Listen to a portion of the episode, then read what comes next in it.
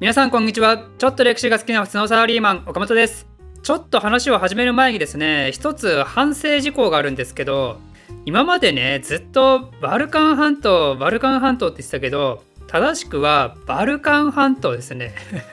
あのポッドキャストで聞いてらっしゃる方は意味わかんないと思いますけど今までねカッコつけて「う」に点々をつけたバルカン半島って書いてたんですけどバルカンのスペル見たら B でしたね。なので「バ」ですねこれね。いやお恥ずかしい。まあ私基本地理と国語がダメな人なんでね。今後もいろんな間違いがあると思いますけど温かい目で見守っていただけると幸いです。ということで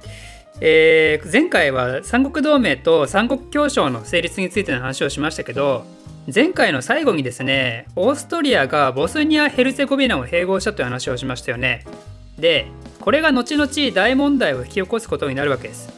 その話をする前にオーストリアがボスニア・ヘルツェゴビナをね、まあ、もう長いんでボスニアって言っちゃいますけどボスニアを併合したのって1908年なんですよ。でこの事件の前提としてまず話を整理するために1オーストリアはなぜボスニアを併合したのか2オーストリアはなぜボスニアを併合できたのかの2点をちょっと順を追って説明していきます。まず最初のオーストリアはなぜボスニアを併合したのかというとこですけど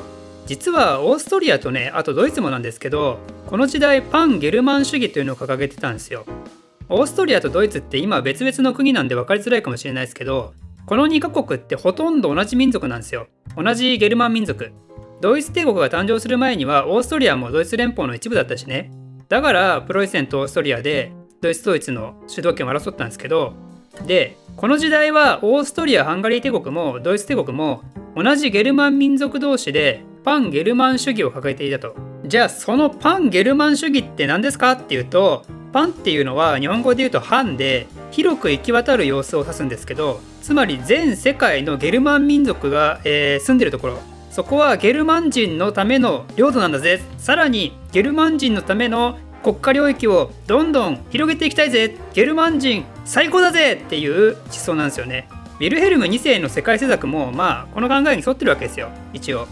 もともとはドイツを統一するにあたって現れたイデオロギーだと思うんですけど自然発生的に生まれたイデオロギーなのかこれもビスマルク主導の作られたイデオロギーなのかは分かんないですけど。でまあオーストリアはその理念に基づいてボスニア・ヘルツェゴビナにもゲルマン人が住んでるじゃないかってことでじゃあそこは我が領土だって言って併合したわけですよね簡単に言うと。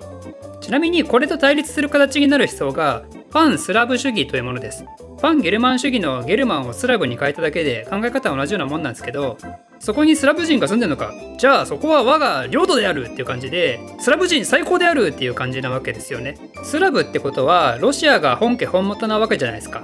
でバルカン半島にはゲルマン人もスラブ人も住んでるわけなんでその結果パンゲルマン主義とパンスラブ主義を掲げる列強たちによってバルカン半島を中心に対立関係がめちゃめちゃに深まってしまうわけですよね。じゃあオーストリアがパンゲルマン主義に基づいてボスニアを併合したのは分かったと。じゃあ次は何でオーストリアが併合できたんだよ？ってとこですよね。実はですねボスニアを併合する前から実はオーストリアはすでにボスニアを実効支配してたんですよ。だからきっかけがあれば併合は可能だったんでしょうけどそのきっかけとなったのが1908年にオスマントルコで起きた青年トルコ革命というやつです。この時代の少し前バルカン半島を支配した国はどこかというとオスマントルコなんですよね。なので長いことここはイスラム圏だったんですけどだけど19世紀の後半にですね南下政策を進めるロシアとオスマンがロト戦争っていう戦争をしてでそれにオスマン負けてバルカン半島の領地をほとんど失っちゃったんですよ。じゃあ露土戦争に勝ったロシアが次にバルカン半島を抑えたのかというと、まあ、実はそうでもなくて他の欧州列強が大反対して結局ほとんどの領地はロシアも取れなかったんですよね。じゃあバルカン半島はどうなったのかというと一部の国は独立したりオスマンの支配下だけど自治権を与えられて半独立みたいになったわけですよ。その中でボスニアはオーストリアが行政上の統治を行うけど領土の統治はしないっていうなんか不思議な扱いになってたんですよね。でそんな感じでバラバラと中途半端にいろんな小国家たちがね独立してんだかしてないんだかみたいな感じになったもんなんでやっぱり列強たちからしたらね先ほど言ったパンゲルマン主義やらパンスラブ主義やらを口実にしてね併合したくてたまらないじゃないですか。バルカン半島ってやっぱ地政学的にもヨーロッパとアジアを結ぶとても重要な場所だしね海にもつながってるしね特に帝国主義全盛期の時代でいうとバルカン半島はとても大事な場所なわけですよね。でそんな状態の時に反独立国の総主権を持っていたオスマントルコの国内で青年トルコ革命っていう専制政治を倒す革命が起きてしまったと。まあ、細かいこと言うとこの革命前には専制政治は一度終わってすでに立憲制に移行したんですけどロシアの南下を理由にまた君主が専制政治を再開しちゃってでそれを倒したのが青年トルコ革命です。まあオスマントルコの中身の話については今回はちょっとスキップしますけどそんなこんなでバルカン半島でもまた混乱が起こるわけですよ。その混乱に乗じてオーストリアはボスニア・ヘルセゴビナをついに実効支配から完全併合という形に移したわけですよね。まあ明らかにねそれまでの領土支配はないけど行政支配だけするっていうのはね次何かチャンスがあったらいつでも併合しますよっていう布石だもんねどう見ても。ということでボスニアを併合したオーストリアなんですけど、まあ、とりあえず今までの説明でねオーストリアがボスニアを併合したところの背景は大体分かっていただけましたかねまああの ねなんかバルカン半島やばそうだなっていう雰囲気が大体分かればそれでいいですよ。で前回オーストリアの行為に対して激怒した国が2つあるって言いましたよね。それはロシアとセルビアだと。彼らはなぜ激怒したのかというとボスニア・ヘルセゴビナには実はスラブ人もいっぱい住んでたんですよ。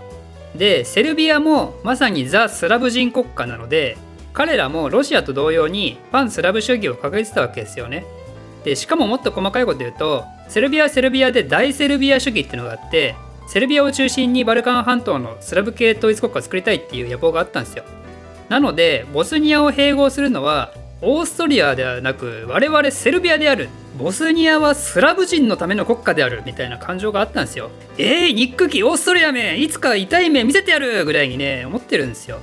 だけどまあ正直その立派なイデオロギーは建前で本当はボスニアをセルビアが獲得できればアドリア川にそのまま出れるからのような気もするんですけどね。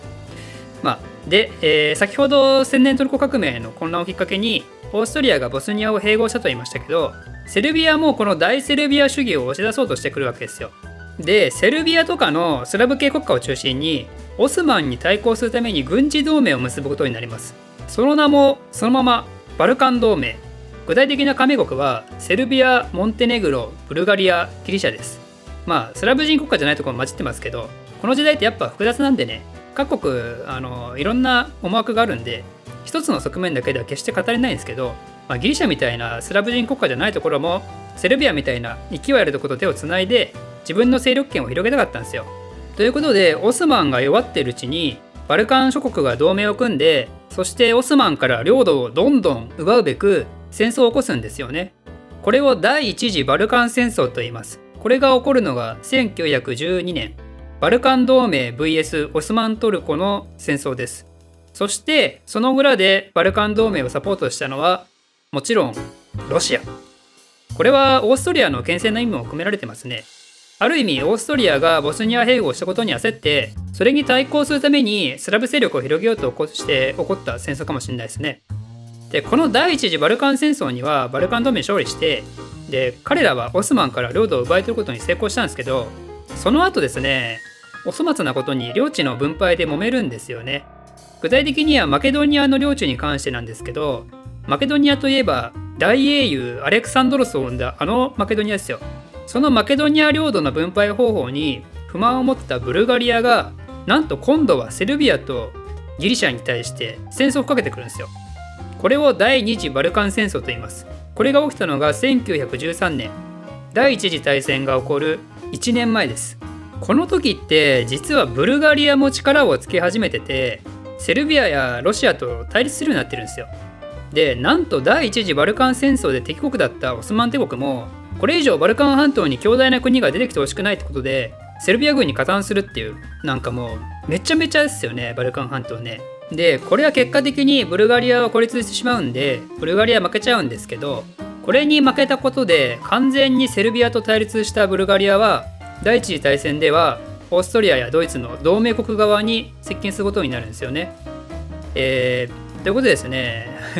ちょっともろもろまた説明が長くなってしまってますんで前回の内容を含めた1913年時点の状況をまとめますとオーストリアが汎ゲルマン主義に基づいてバルカン半島への進出を開始しましたと。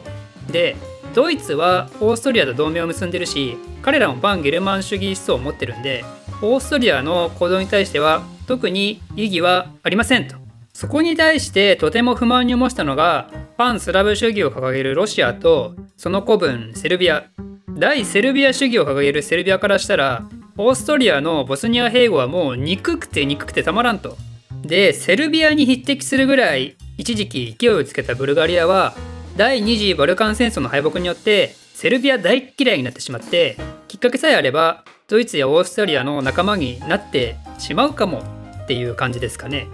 こんな状況の中でついについに第一次大戦のきっかけと言われる歴史的事件が起こるんですよね。その名もサラエボ事件。ちなみにね、あのー、これはサラエボでもサラエボでも どちらでもいいですから、かっこつけたい人はサラエボ事件と呼べばいいと思います。まあ、それはいいとして、小学生でもなるあの事件がこの状況のもと起こるわけですね。ということで、ようやくですね、今までのところは、あの、第一次大戦の前座みたいなもんだったんで、ようやく次回から第一次大戦の話が始まることとなります。というわけで今回はここら辺までにして次回はそのサラエボ事件について説明したいと思います。この動画を少しでも面白いためになると思っていただいた方はいいねとチャンネル登録のほどよろしくお願いします。ではまた